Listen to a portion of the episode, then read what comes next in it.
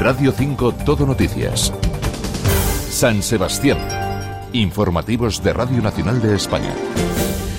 8 y casi 50 minutos de la mañana dedicamos el tiempo en Radio 5 a la entrevista dedicada en esta ocasión al deporte. La ballista Teresa Randonea se retira de la competición este domingo. El Vidasoa le va a rendir un homenaje y le va a realizar, va a realizar ella el saque de honor en el partido ante el Logroño. Ana Cortés ha hablado con ella. Teresa Randonea, eh, muy buenos días. Hola Ana, ¿qué tal? Bueno, despedida complicada. Has decidido decir adiós al atletismo después de dedicarle muchísimos años y, bueno, ¿cómo, ¿cómo va siendo estos días esa, esa despedida? Sí, al final, bueno, pues han sido 21 años, ¿no? Dedicándome al atletismo desde que empecé bien pequeñita y bueno, pues ha sido una, una decisión difícil, pero bueno, que ha estado muy bien meditada y, yo creo que al final, pues por cómo me encontraba anímicamente, creo que era la mejor opción y, y la verdad es que estoy contenta. Lo que pasa que, bueno, pues que no ha sido fácil porque tomé la decisión ya hace un par de meses eh, en este transcurso del tiempo, pues bueno, he estado como asimilando un poco, ¿no? Y madurando la emoción y el volver a hacerla mm, pública, pues me ha hecho estar todavía, pues estas últimas semanas un poco más sensible, pero bueno, eh, estoy bien, estoy contenta y volviendo otra vez a, la rutina y a encontrarme con mi nueva vida. Bueno, eh, además una decisión difícil que no la has tomado de un día para otro, evidentemente, claro. No, ya empecé en pretemporada a encontrarme peor. Em, era una temporada que, bueno, pues que por con los Juegos Olímpicos, ¿no? En el horizonte tenía que ser bonita, tenía que ser ilusionante y yo veía que poco a poco, según iban pasando los entrenamientos y los meses, me iba encontrando peor. Estuvimos en Sudáfrica tres semanas en diciembre y volví a llamar hablando con Ramón de que, bueno, pues de que creía que tenía que tomar una decisión, primero ponerle nombre a lo que me estaba pasando y, y bueno, pues me he dado cuenta de que al final que, que no, que esto para mí se había terminado, que he estado sufriendo mucho y que necesitaba parar ya del, todo. Bueno, me imagino que habrás recibido estos días muchos mensajes eh, de despedida. No sé si te quedas con alguno en especial. Sí, la verdad es que afortunadamente me ha aceptado muchísima, muchísima gente que desde aquí, bueno, pues les mando un, abrazo a todos y un besazo porque, bueno, pues al final son momentos difíciles y que tanta gente se huelgue contigo y te apoye, pues me, vamos, pues yo estoy súper, súper contenta. Eh, ¿Algún mensaje en general? Yo creo que todos, al final, eh, ha habido algunos que que bueno, pues gente que pensaba que no me iba a escribir, que me ha escrito y, y luego, pues bueno, pues la gente más cercana a mí, ¿no? Como ha vuelto a estar apoyándome día a día. Bueno, Teresa, eh, hace 21 años, ¿cómo empieza Teresa Randonea? ¿Cuál es tu historia? ¿Cómo empiezas a engancharte al atletismo desde, desde Irún, claro, desde tu localidad natal? Sí, bueno, pues a mí siempre me ha gustado correr muchísimo. Cuando era pequeña, claro, yo sabía que me quería apuntar al atletismo porque veía las competiciones desde la tele, pero claro, no sabía cómo. Y un día estábamos en clase, me acuerdo que era tercero de, primaria. Pasó el profesor de, educación física y nos preguntó que habían sacado pues un grupo de entrenamiento desde el deporte escolar y que a ver si nos queríamos apuntar. Y me, acuerdo que me apunté con varias que, que, bueno, que a día de hoy todavía son de mi cuadrilla. Y, y nada, así empecé con un grupo de amigas de allí, del cole, y con el deporte escolar, que bueno, que entonces eh, fue Susana Ferreira, mi, mi entrenador, bueno, nuestra entrenadora, que luego pasé a ser, bueno, pues, eh, digamos, atleta de, de, su, de su marido, Ivo Muñoz, que bueno, que fue 10 años mi entrenador. Entonces, bueno, pues así empecé, así empecé, con el deporte escolar. Bueno, y, de ahí, fíjate, has acabado en, unas Olimpiadas, las de Japón. ¿Es el mejor, eh, vamos a decir, logro que has conseguido para ti? Aparte de otros, evidentemente, muchas medallas, eh, muchos, muchos campeonatos, eh, muchos récords, pero ¿te quedas con esas Olimpiadas de Japón?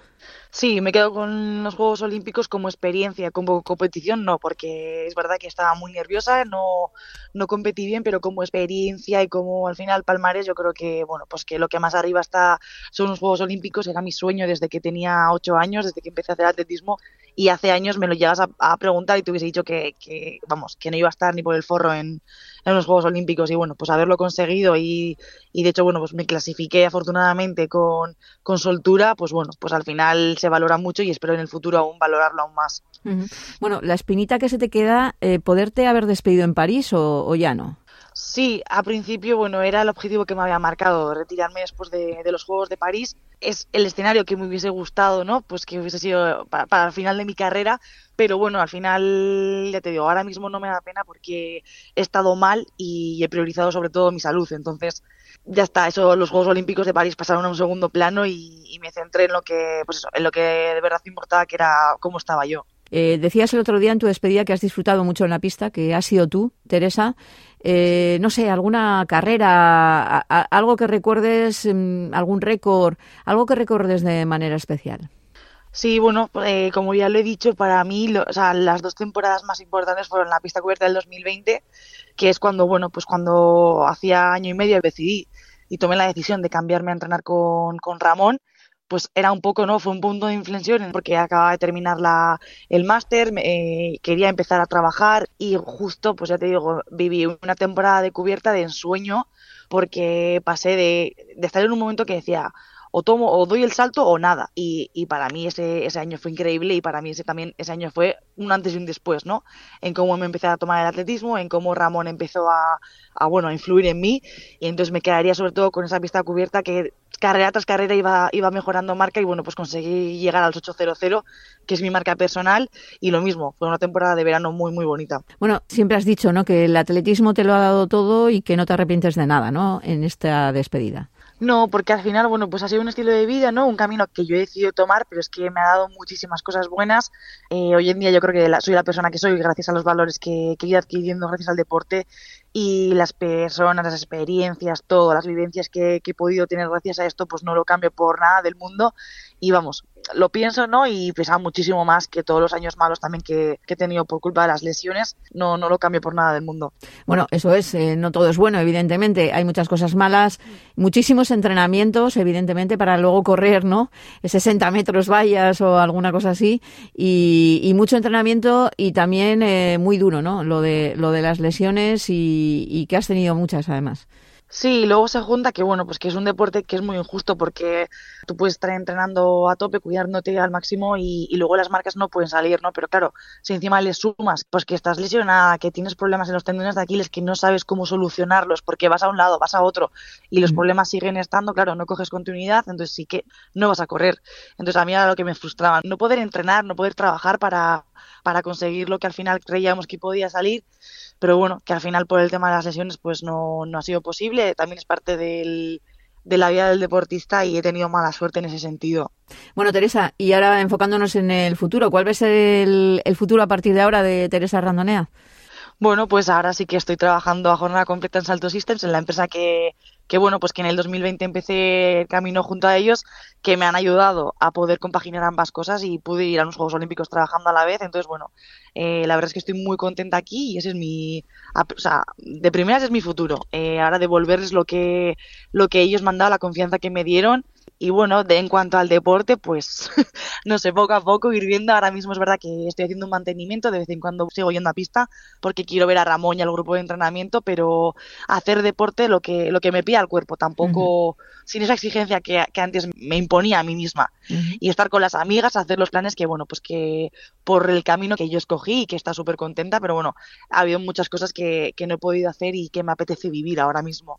Bueno, y la última para despedirnos, ¿cómo ves el futuro? del atletismo vasco? Bien, bueno, yo creo que al final se está haciendo un buen trabajo y, viene gente pisando fuerte. Por ejemplo, en las vallas está Claudia Villalante que, que bueno, que yo creo que va a dar muchas alegrías y desde aquí es verdad que bueno, le mando un besazo porque es muy amiga mía y yo creo que bueno, pues que el futuro está bien cubierto. Bueno, pues eh, Teresa Randonea, muchas gracias, eh, como siempre, por atender los micrófonos de Radio Nacional. Con nosotros siempre ha sido un auténtico encanto eh, tenerte, tenerte aquí con nosotros, así que muchas gracias por todo. Y nada, que te vaya muy bien en la vida, que también es importante. Sí, muchísimas gracias. Eso es, también es importante aquí vivir otras cosas ahora.